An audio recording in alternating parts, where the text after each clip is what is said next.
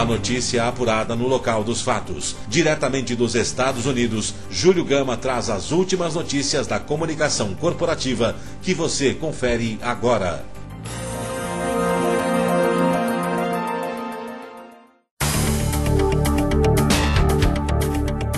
Olá, ouvinte da Rádio Mega Brasil Online. E quem resolveu lançar uma campanha de relações públicas para limpar a sua imagem foi, bem, a Batata. Isso mesmo. Depois de muitos anos de publicidade negativa provocada pelas dietas contra o carboidrato, a batata decidiu que era hora de ocupar o seu espaço na dieta do americano. Por isso, o US Potato Board, algo como a Associação dos Plantadores de Batata, decidiu investir em uma campanha de relações públicas para mudar a percepção que o povo tem deste tubérculo.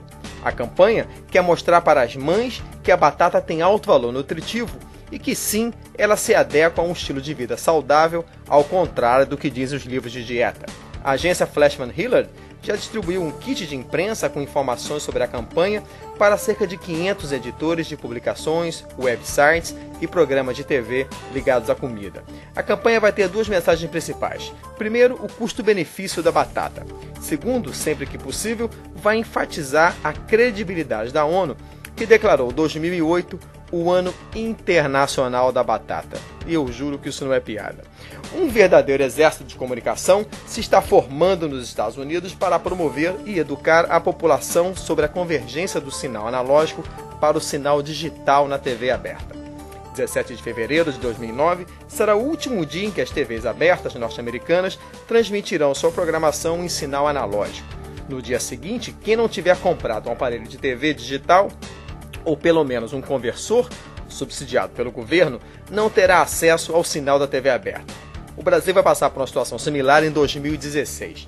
E é justamente para evitar o caos, digamos, televisivo, que órgãos do governo, fabricantes de TV e organizações não governamentais estão se juntando para comunicar essa mudança à população. A FCC, a Comissão Federal de Comunicação, que regula o setor nos Estados Unidos, recentemente recebeu 12 milhões de dólares que está destinando para uma campanha de comunicação. Boa parte desse dinheiro vai para relações públicas. A Ketchum foi a agência escolhida no início do ano para essa área, com um contrato de um ano no valor de um milhão e meio de dólares. A campanha consiste em rodar 81 cidades do país com cinco especialistas do setor que vão se reunir com membros da sociedade em painéis, seminários e workshops explicando às pessoas como fazer a transição do sistema analógico para o sistema digital. E a Microsoft está usando seu game Xbox para lançar uma campanha contra o fumo entre as crianças e adolescentes nos Estados Unidos. A chamada Turnê Xbox Antigravidade vai visitar escolas em todo o país a partir do final de setembro e levará feras do skate e atletas de BMX, aquelas bicicletas de cross. Além de dar um show nos seus esportes, os atletas vão falar sobre os malefícios do cigarro para a saúde. Durante a turnê, os meninos e meninas terão a oportunidade de jogar os novos games da empresa, como o Guitar Hero número 3.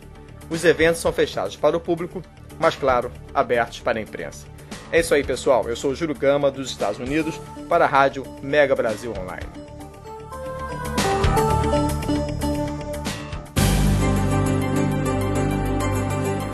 A notícia apurada no local dos fatos. Diretamente dos Estados Unidos, Júlio Gama trouxe até você as últimas notícias da comunicação corporativa.